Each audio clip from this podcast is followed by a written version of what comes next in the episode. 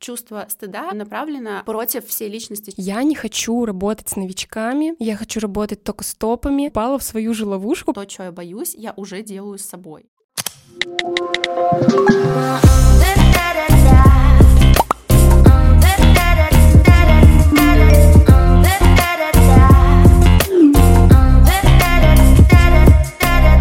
Всем привет! Это подкаст True the Stories, где мы обсуждаем мир Инстаграма, блогеров и контента. И я вынуждена сказать, что Инстаграм — это продукт компании Мета, признанной экстремистской организацией на территории Российской Федерации. Но True the Stories здесь я, Аня Порохина. И сегодня у нас спецвыпуск, в который я пригласила Женю Хижняк, психотерапевта, коуча по стандартам ICF. И более того, она ментор для экспертов, поэтому я думаю, что у нас выйдет супер крутой диалог, потому что Женя, получается, находится и по ту, и по другую сторону экрана, то есть она ведет сама свой блог, и она помогает экспертам, плюс у нее такая обширная квалификация. И с Женей мы поговорим на тему того, как страх и стыд мешают нам расти. Женя, привет! Привет, Аня, очень рада тебя видеть.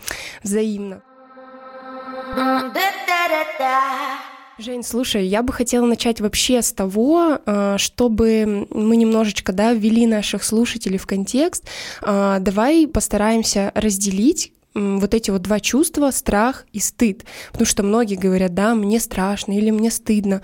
Но такое ощущение, что они идут рука об руку, да, но вот возможно ли их вообще как-то разделить и отличить в своей жизни или в своей истории? Слушай, да, это очень классный вопрос, потому что на самом деле я когда работаю с экспертами, большинство из них считает, что у них а, очень много страхов, очень мало кто задумывается о вообще таком понятии, как стыд. Угу. И я люблю рассматривать разницу между стыдом и страхом с точки зрения физики физики, с точки зрения тела, потому что это самое простое, как можно их различить. Если тебе страшно, то, скорее всего, тебе захочется сжаться. Это всегда про какой-то холод, который есть внутри тебя, который ты ощущаешь. Если это стыд, то это всегда про то, что тебя бросает в жар, ты можешь краснеть, Ого. А, тебе, ну вот там потеют ладошки, ты угу. сам начинаешь потеть, а, очень краснеет лицо, краснеют щеки. Но вот это вот чувство, я думаю, что каждому из вас так или иначе знакомо. И что еще важно понимать, стыд это полностью чувство, которое базируется на сравнении. Вообще стыда до трех лет у нас нет, он угу. появляется примерно с трех лет, когда а, нас начинают сравнивать наши родители, когда мы там выходим социализироваться на детскую площадку и нам говорят о том, что там стыдно не давать другим детям игрушки, и мы начинаем понимать, что как будто мы что-то делаем не так. И вот чувство стыда, оно направлено абсолютно против всей личности человека. Вообще это просто самое, наверное, э, чувство, которое нам абсолютно ничем не помогает. Слушай, у меня вот ты начала говорить, что стыд это жар и еще mm-hmm. что-нибудь. Часто ведь говорят сгореть от стыда. Да, да, да. Блин, офигеть, я даже об этом не задумывалась. А еще стыдно говорить о стыде. На самом mm-hmm. деле про страхи говорят, а вот про стыд реально говорить стыдно, потому что это какое-то чувство, которое вообще не хочется в себе признавать. И интересно, что есть люди, я вообще делю людей на две категории. Одни uh-huh. базово реагируют на все стыдом, другие страхом. Вот я, например, чаще всего реагирую на все стыдом. Uh-huh. Мне не страшно, скорее всего, будет, но я буду стыдиться. Там раньше у меня такое часто было, что я стыдилась там говорить о деньгах, например, или uh-huh. стыдилась говорить о том, сколько я вложила в себя, или стыдилась там называть цену на свои услуги. Это был не страх. Угу. А как ты вообще поняла, что это именно вот не страх, тоже по телесным каким-то ощущениям? Но смотри, а, я еще иду не только от телески, но еще от а, такого более базового чувства, которое лежит в основе. И когда нам стыдно, мы чаще всего сравниваемся с кем-то. Когда нам страшно, там нет сравнения, там, скорее всего, фантазии о том, что будет после. Но почему еще стыд и страх такие очень а, близкие друг к другу чувства? Потому что за стыдом всегда следует страх отвержения. Это про то, что, например, если мне стыдно, если я проявляюсь как-то, как мне кажется, неправильным, а, то близкие меня отвергнут. Например, а, в контексте социальных сетей.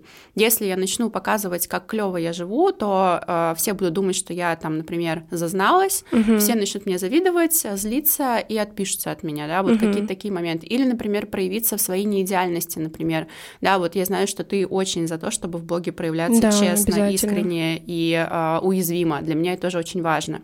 Но а, что случается, да, обычно, что если вдруг я думаю о том, что я сейчас выйду и расскажу, как у меня, например, что-то не получилось, это же стыдно, об этом страшно сказать, а, потому что за этим следует страх отвержения.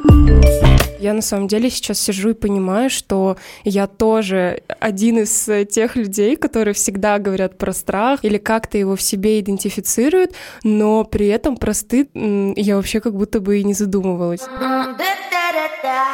И давай еще тогда, знаешь, для наших слушателей э, разберемся вот тоже в самом начале, как распознать, есть ли у меня в конкретно моей ситуации либо стыд, либо страх, который мешает мне расти. Угу.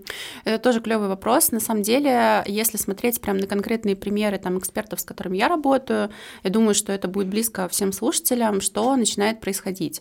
Первое, да, например, в работе с клиентами очень часто бывает такое, что ты стыдишься или боишься, у кого будет какая реакция, а, назвать цену на свою услугу, поднять цену на свою услугу. Соответственно, это сказывается на том доходе, который у тебя есть.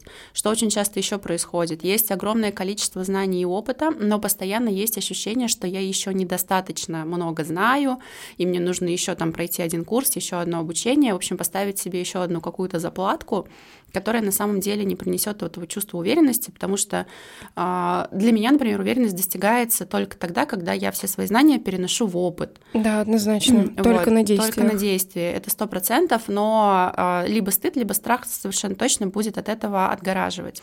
Ты вот сейчас говоришь про чувство недостаточности, и я даже вспомнила, я же месяц назад запускала бесплатный чат экспертов, mm-hmm. и для того, чтобы попасть в этот чат экспертов, нужно было всего лишь заполнить анкету, но сколько мне пришло сообщений в директ о том, что, ну то есть вот, вот тебе возможность, бери и действуй.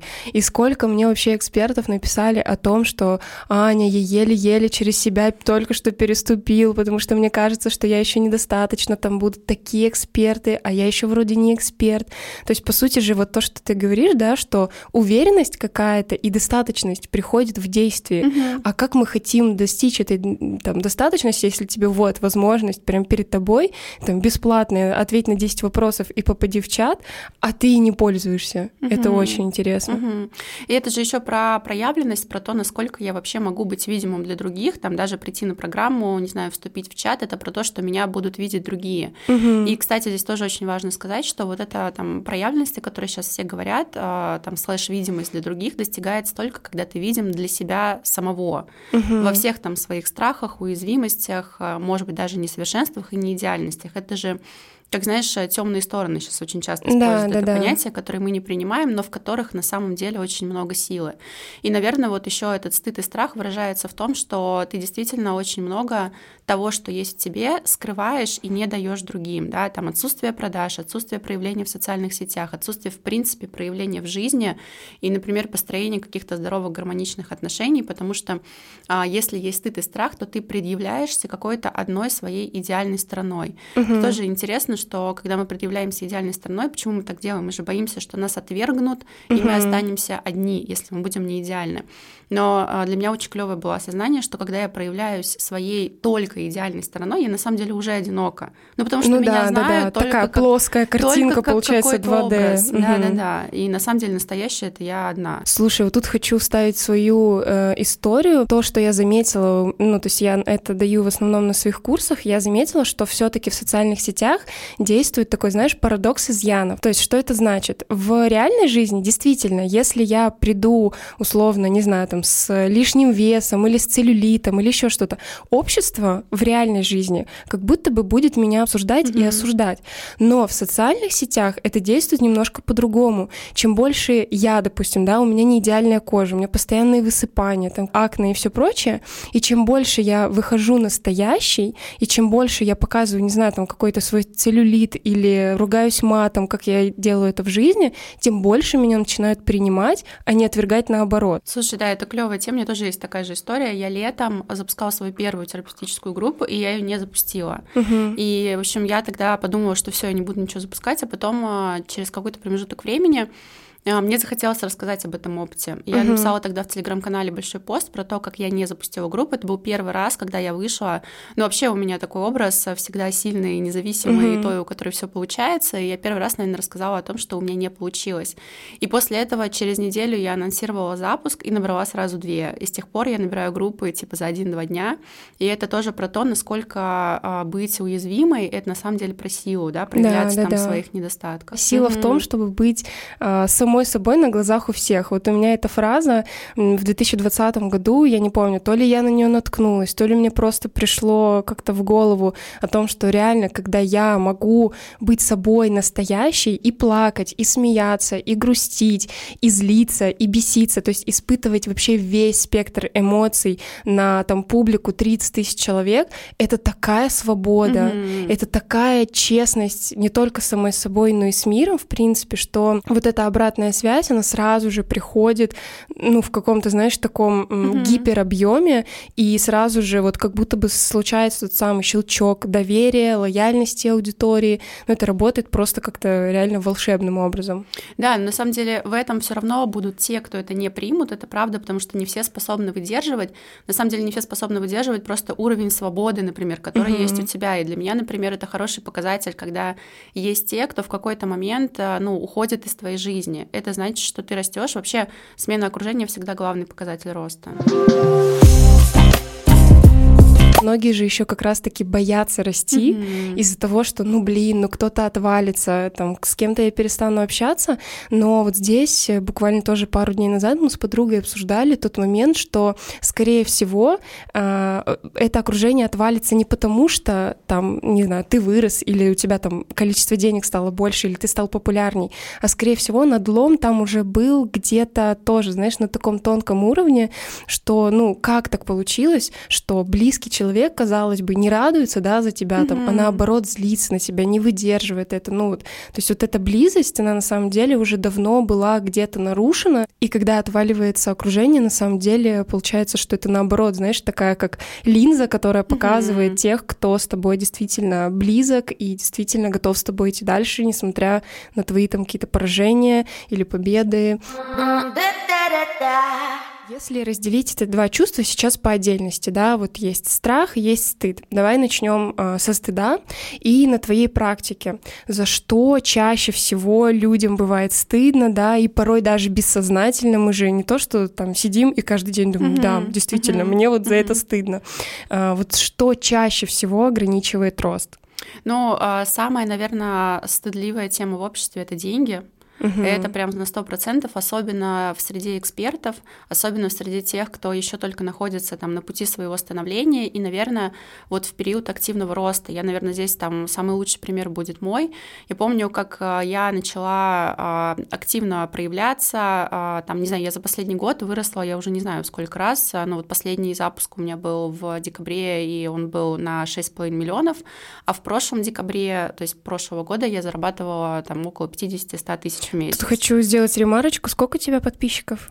А, сейчас 4100. Здесь, наверное, стоит оговориться, что а, запуски вообще никак не зависят вообще, сейчас, вообще. в 23 уже году, а, от количества подписчиков, потому что это угу. же тоже многих останавливает, конечно, да, что типа, конечно. ну блин, у меня еще нет 100 тысяч подписчиков, какие у меня там запуски? Не, нет, и вот а, говорить о том, а, какой у меня доход, а поскольку я тогда шла уже как раз в менторство экспертов, все равно мне было важно показывать, что я этот путь прошла, я знаю, как зарабатывать деньги. Я столкнулась с огромным стыдом внутри, что если я буду транслировать там деньги, я буду вызывать зависть.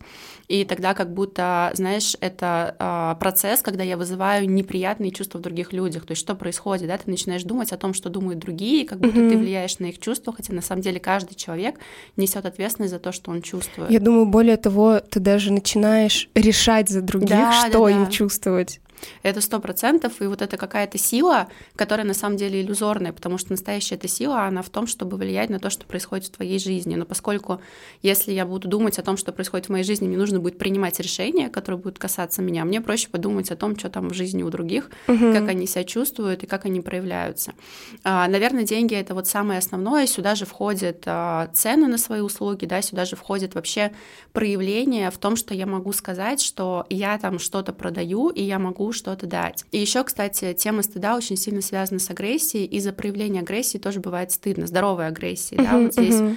а, вообще моя любимая тема, потому что от здоровой агрессии очень сильно зависит рост финансовый. А здоровая агрессия это про то, что я могу сказать нет, могу обозначить свои личные границы, могу взять из мира то, что принадлежит мне, угу. и там отказать клиенту или сказать нет своему близкому человеку, или в принципе сказать, что мне что-то не нравится, это тоже стыдно. Угу. Да, и вот здесь очень сильно завязана тема созависимости. Я помню себя, когда меня, например, там близкие спрашивали, типа, условно, куда ты хочешь пойти поесть, я говорю, ну, не знаю, а ты?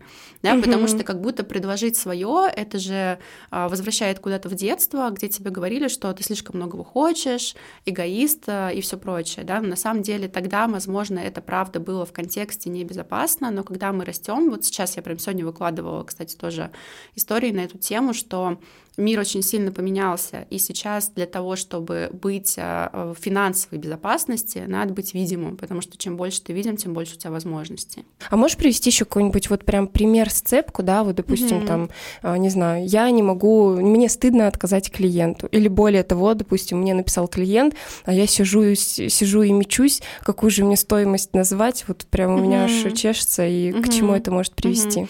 Ну, смотри, если тебе там пишет клиент, например, да, и ты понимаешь, понимаешь, что за какую-то старую стоимость ты уже не готов работать, но при угу. этом поставить новую для тебя это там стыдно, например, да, потому что кажется, что а, это, кстати, тоже очень интересный момент, когда мы думаем о том, что клиент не может нам заплатить, мы его силу преуменьшаем, и тогда а, мы автоматически уже обесцениваем вообще возможности клиента, и как угу. будто тогда нет смысла идти с ним в работу. Но, например, если я говорю ему да, то есть, например, говорю ему, окей, мы пойдем с тобой в работу, называю старую цену, с которой мне уже самой некомфортно работать, что происходит дальше? Я, говоря «да» клиенту, себе на самом деле в этот момент говорю «нет». Да, то есть я свои желания, свои потребности, угу. свои какие-то, знаешь, свое качество жизни, к которому я хочу прийти, я обрубаю абсолютно. Получается такое даже предательство себя. Предательство себя угу. на сто процентов. Что происходит в процессе? Я работаю с этим клиентом, получаю чувство неудовлетворения, я злюсь на себя, и тогда у меня вопрос вообще, смогу ли я дать этому клиенту то, что я на самом деле могу ему дать. Скорее всего, это будет в минус и ему, и мне. Угу.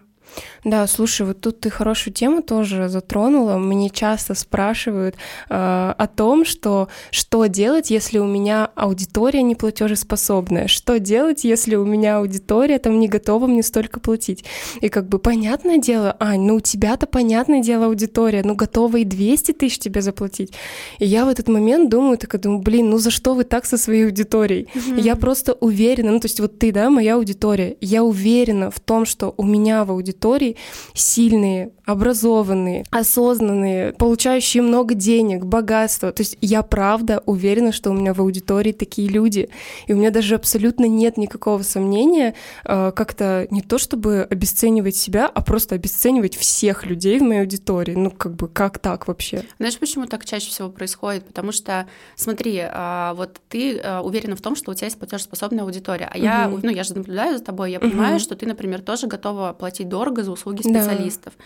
И обычно мы так говорим, что у меня не платежеспособная аудитория, когда мы сами не готовы платить. В психологии а, то есть, есть это как проекция? Проекция, да-да-да. Угу. То есть я не плачу сама и думаю о том, что и мне никто не заплатит. Поэтому, кстати, это тоже один из важных моментов роста. Угу. Если ты хочешь расти и ставить, например, высокие чеки, тебе важно самому научиться платить дорого. Это вообще супер. Вот сейчас угу. ты важную вещь подсветила. А, давай тогда разберем, как вообще справиться с этим стыдом, да, что делать, вот когда случаются такие ситуации, когда мне вроде бы нужно повысить цену, а мне стыдно. Мне вроде бы нужно отказать, а мне снова стыдно, что обо мне подумают, возможно. Вот как э, вообще mm-hmm. быть в этих ситуациях? Mm-hmm. Ну, во-первых, надо научиться различать себе это чувство и не а, стыдиться о нем говорить. По крайней мере, не стыдиться признаваться себе в том, что я стыд испытываю. Это первый момент. Второй момент а, понимать, что это чувство абсолютно деструктивное. Оно ничему нас не учит, оно полностью базируется на сравнении. И задавать себе вопрос, я а, с кем в этот момент себя сравниваю, испытываю, когда я стыжусь, и угу. что я себе в этот момент думаю. Еще здесь важно понимать, что э, если я внутренне испытываю стыд, думая о том, что обо мне там кто-то что-то подумает, я всегда говорю своим клиентам, что ну, давайте будем честными, о вас уже кто-то что-то подумал, ну, скорее ну, всего. Да, да, да. Да, и вы там не умерли. И даже привожу другой пример, что мы все социальные существа, люди, как бы, да, мы всегда думаем о других. И, например, ну, я тоже думаю о других, я никуда не могу это из себя там uh-huh. вырезать. И там, если я думаю что-то о другом человеке, он прекрасно живет, ходит, уходит, да, и ничего с ним не случается, и продолжает прекрасно делать свою работу. Поэтому если а, внутренне вы испытываете чувство стыда, на самом деле чувство стыда прорабатывается почти как и любое чувство, только получением позитивного опыта. Когда вы делаете это, например, в максимально безопасной для себя среде. То есть первые шаги, если, например, страшно делать это напрямую в блоге, заявлять о чем-то, то можно, например, напрямую с клиентами, которые к вам приходят, поговорить, например, о повышении цены, посмотреть на реакцию. И, скорее всего, вы увидите, что люди здесь не отворачиваются. Я могу на своем примере сказать, а, когда мой терапевт поднял мне цену, а, что произошло? Я тогда спросила, говорю, а с какого... Почему?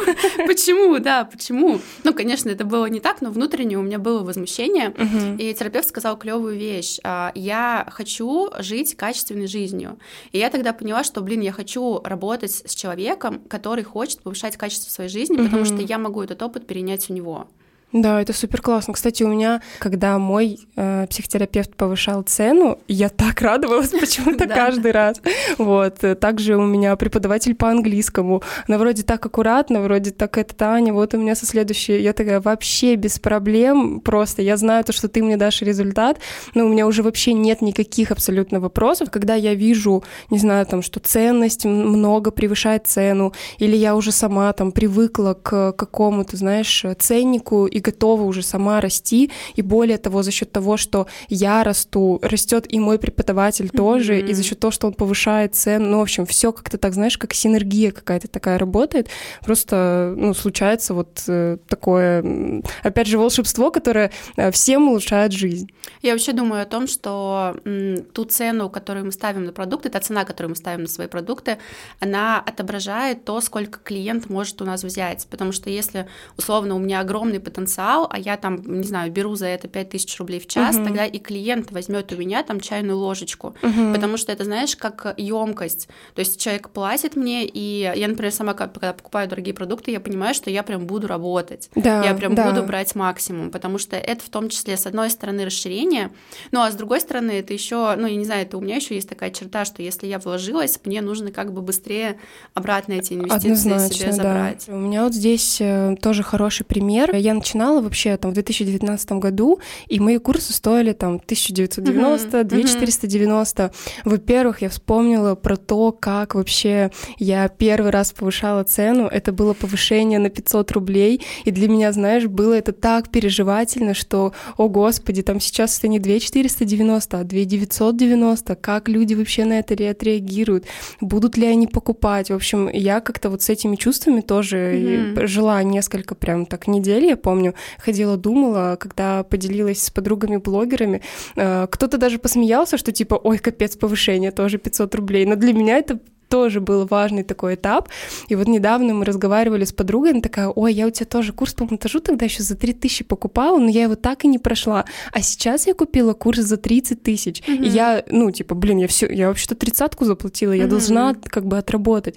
То есть это тоже такой уровень ответственности, когда ты не замечаешь, как ты вот сливаешь там по 3 тысячи, там что-то по, по 5, ну, для кого как, да, для все таки для каждого человека это своя сумма, но вот, опять же, взять оттуда максимум, я это цена тоже. Давай теперь разберемся со страхом, да, вот опять же, опираясь на твой практический опыт, какие самые частые страхи, которые ограничивают рост, ты встречала ну, вот, у твоих клиентов? Угу. Слушай, я бы выделила два, они вообще прямо противоположны. Первый — это страх, что не получится, а второй — страх, что получится, как бы это ни Обожаю. Да, и если мы говорим про то, что, там, например, страх, что не получится, это страх совершить ошибку. И когда мы думаем, что, а, не знаю, действия, которые мы выполним, выполним, скорее всего, не приведут нас к тому желаемому результату, который бы мы хотели. Здесь еще и перфекционист появляется наш внутренний. Но вообще страх совершить ошибку, он абсолютно точно останавливает, в принципе, от действий. Вообще интересно, ну, мое мнение, что делать первые шаги, вообще делать действия, это навык, который ты просто вырабатываешь в себе и приобретаешь. И а, нет уровня, с которого бы человек перестал чувствовать страх.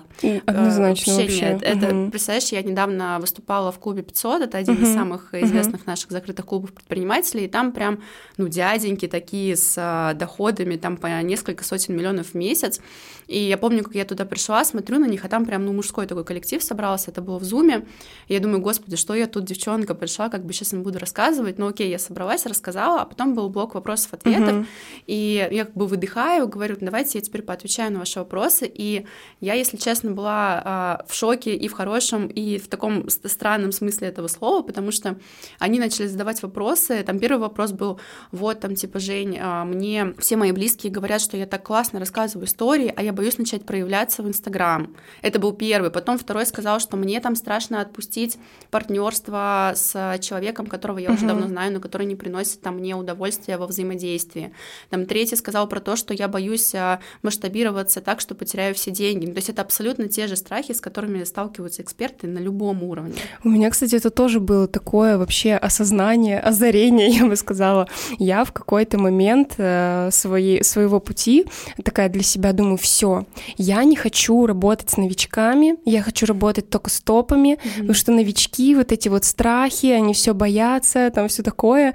Но я попала в свою же ловушку, потому что, ну, я-то тоже уже как бы не новичок, да, и у меня тоже есть страхи. Потом я, например, у меня есть подруга, которая, ну, вообще вне Инстаграма, да, она как бы работает на производстве, и мы с ней встречаемся, она делится со мной своими там страхами, какими-то тоже переживаниями, и тут же я, например, встречаюсь там со своими друзьями-блогерами, у которых там уже по полмиллиона подписчиков, mm-hmm. там, естественно, миллионные обороты, и они тоже делятся, что типа, блин, вот, а, там, типа, не знаю, вот это вот получится, не получится, и меня как щелкнуло, что типа, блин, да вообще, при чем здесь, э, там, не знаю, работа со страхами, там, вне зависимости, там, новичок или уже mm-hmm. топ, или там mm-hmm. вообще миллиардные обороты, то есть тут, да, страх как будто бы вообще не имеет э, какого-то определения как, человек, ну, как человек. То есть угу. у каждого человека на каждом этапе роста будет свой страх.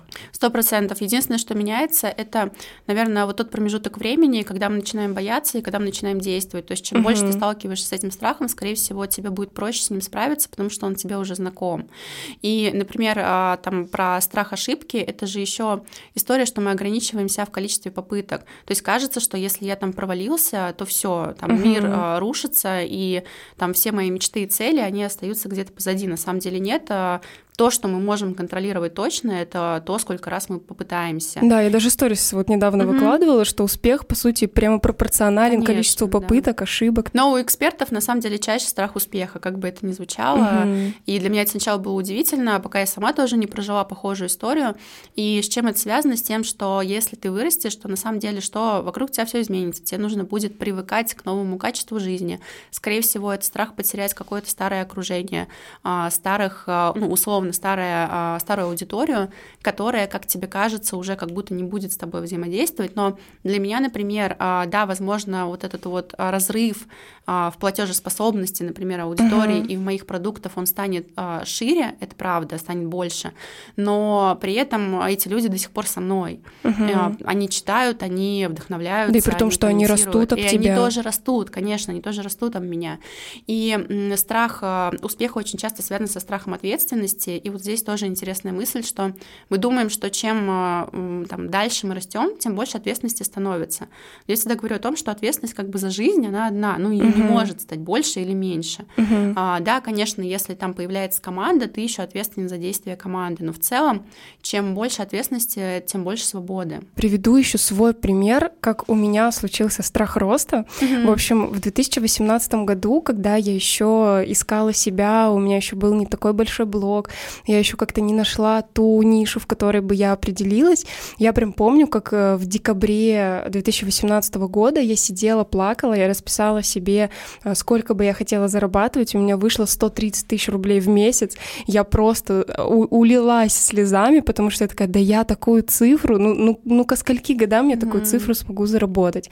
И у меня прям было почему-то четкое ощущение, я такая, ну блин, ну вот зарабатывать бы 200 тысяч в месяц, все, вот просто было бы идеально нормально. И все равно в 2018 году, ну, это еще до пандемии, mm-hmm. до всего, что сейчас происходит, все равно время как будто бы немножко ощущалось по, по-другому, да, мы там могли выполнять задания, типа, кем ты себя представляешь через пять лет, вот, и я почему-то думала, что, ну, реально, к годам, ну, к 30, к 40, к 50 я приду к этому заработку, да, вот как нас все таки учат, да, поступательному какому-то такому росту, к 50 годам я буду зарабатывать 200 тысяч рублей в месяц, ни в чем не нуждаться, такая буду бабушка, знаешь, которая вот путешествует, стильно одевается и все прочее.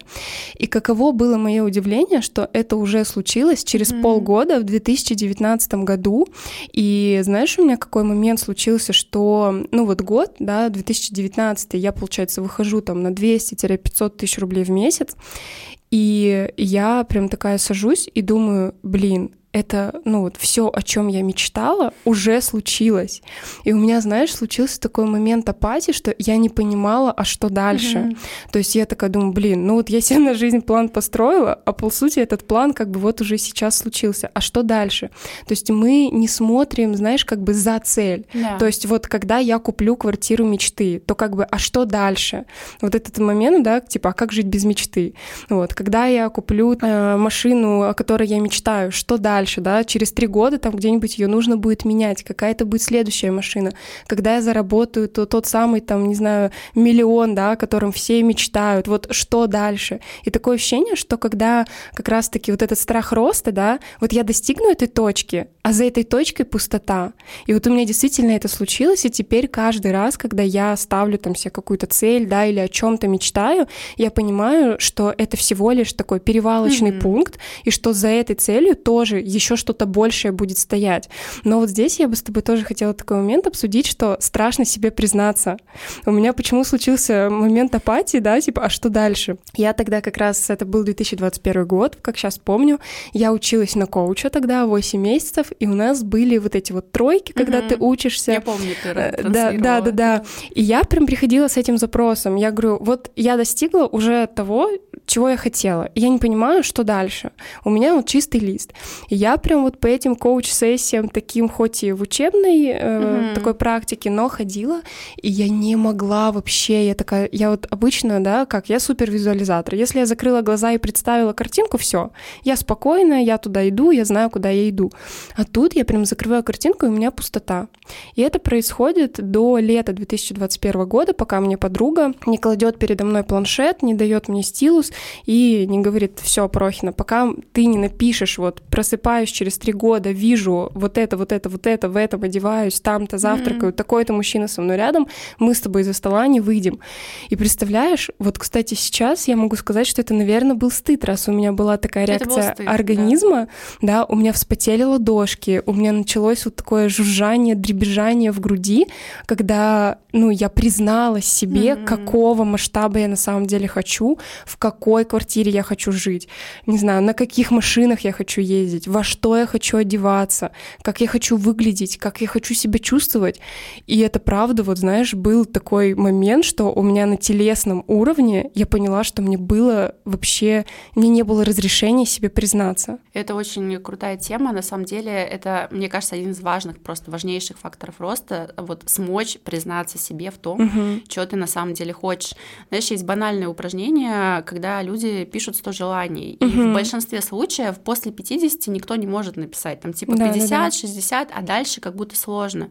Потому что вот эта вот хотелка внутренняя, ее правда нужно уметь раскачивать.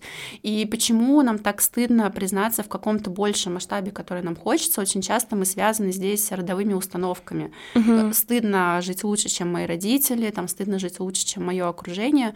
Но опять же, возвращаемся в контекст. Там, где живем сейчас мы, это, во-первых, безопасно, а во-вторых, это возможно. Кстати, мне здесь помогает, э, вот если у кого-то есть э, стыд жить лучше, чем родители или еще что-то, наша задача всегда ну, правда быть лучше родителей. Да. То есть мы же следующее поколение, мы растем, мы развиваемся, и эволюционно мы и должны как бы идти mm-hmm. дальше и жить лучше.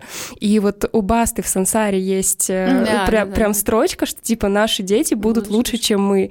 И это для меня, знаешь, вот такое прям как эликсир на душу, когда у меня вдруг что-то такое случается, такая, так, Ань, ну, типа, mm-hmm. это нормально, мы все таки развиваемся, да, наши mm-hmm. родители жили в другое время, в другом месте, грубо говоря, и, ну, все это не имеет сейчас ко мне, ну, никакого отношения. Я хочу, и более того, я имею право жить так, как я считаю нужным, и так, как мне нравится. Сто процентов. И а, когда вот здесь есть стыд за то, что я там, ну, ты рассказывала, угу. да, там, например, про 200 тысяч, там, свои первые, а, стыд за то, что я заработал деньги и, например, там, купил себе что-то. У меня была прикольная история, я когда купила себе первую брендовую сумку, она лежит, а, я пошла в ЦУМ, а, значит, а, я очень мечтала о Бербере, купила угу. себе ее а, принесла домой, и она у меня неделю стояла не распакованная около выхода из дома, mm-hmm. типа около двери, потому что внутренне я думала, ну так, ну если что, я сдам. Я начинала себя там аргументами всякими тешить, почему.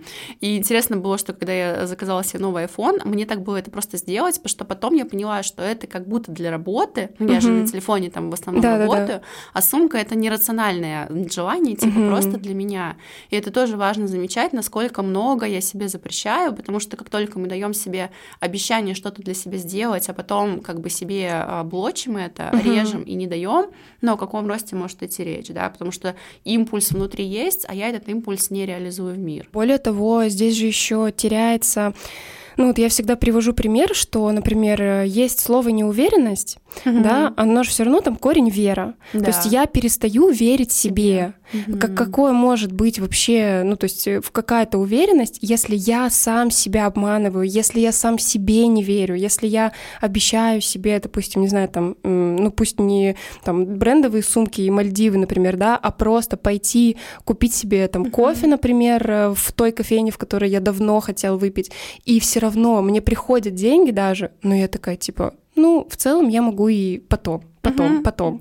И вот это потом, ну, это же случается реально, вот, знаешь, такой обман себя, Конечно. и опять то же самое предательство, которое, ну, ведет одной дорогой, там, к выгоранию, к неудовлетворению и к отсутствию роста.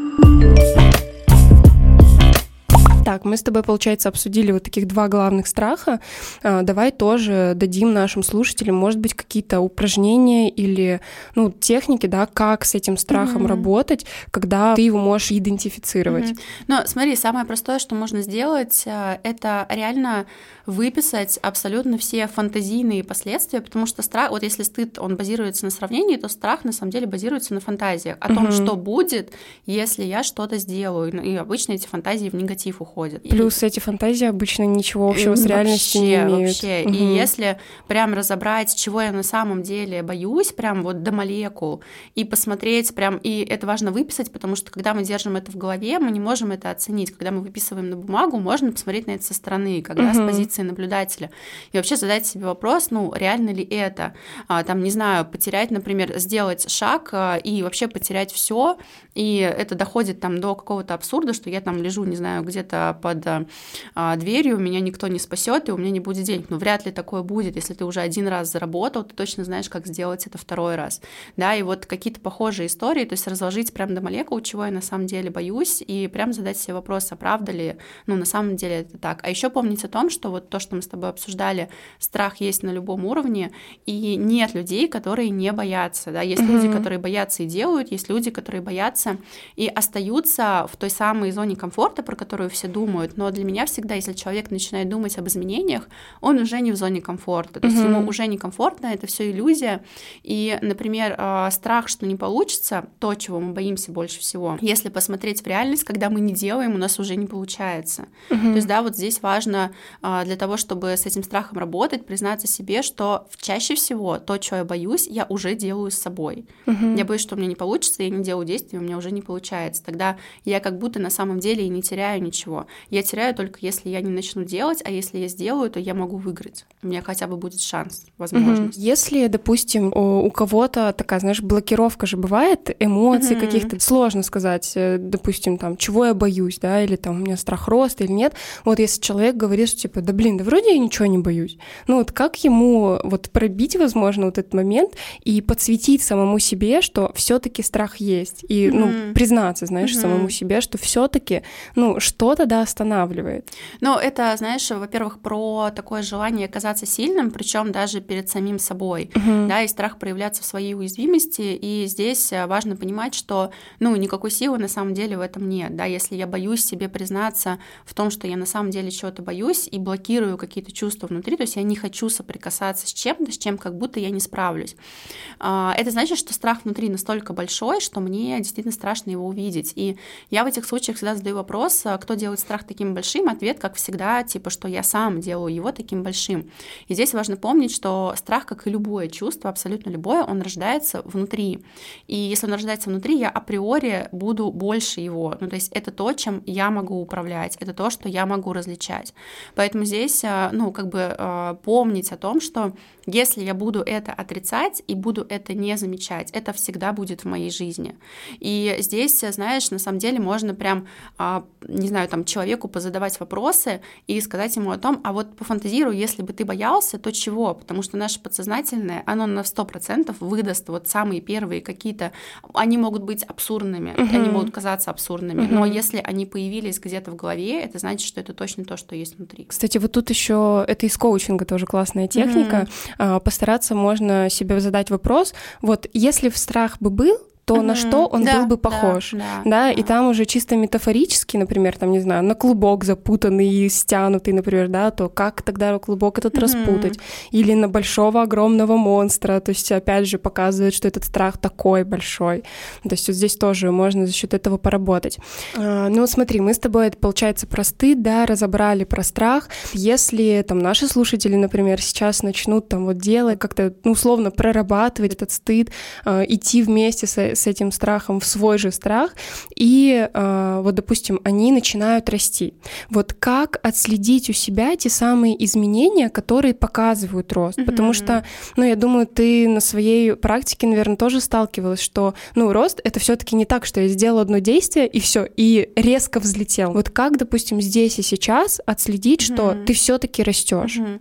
Слушай, для меня здесь самое главное прям ответить себе на вопрос, что для меня рост, потому что чаще всего тоже с экспертами работаю, у них всегда что идет, там деньги, аудитория, клиенты, но это все внешне. Мы вообще очень сильно привыкли ориентироваться на внешнее, потому что внутреннюю опору, правда, сложно в себе найти. Угу. Но для себя определить, там, что такое для меня рост изнутри, то есть это изменение состояния, это большая уверенность внутри, это там управление эмоциями, это вообще то, что я могу наконец распознавать, что я на самом деле чувствую.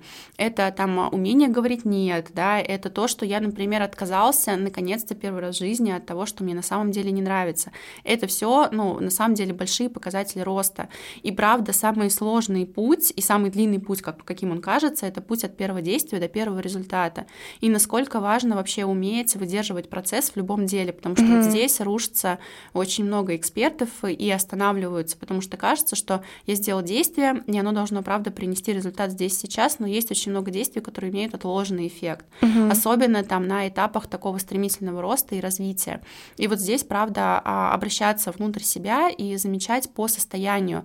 Там, например, как я раньше реагировала на критику и как я реагирую на критику сейчас, да, насколько раньше я мог говорить о себе, например, с внутренним стыдом и, а, не знаю, боясь а, себя похвалить, и насколько я сейчас вообще готов принимать похвалу от самого себя и других uh-huh. людей. Ну, то есть вот такие какие-то метрики можно себе прям обозначить и ответить на вопрос, что для меня рост, и на это ориентироваться. Мне здесь, э, знаешь, хочется привести такую классную метафору, я не помню, где я ее точно услышала. Вот ты сказала то, что некоторые действия имеют такой отложенный uh-huh. эффект.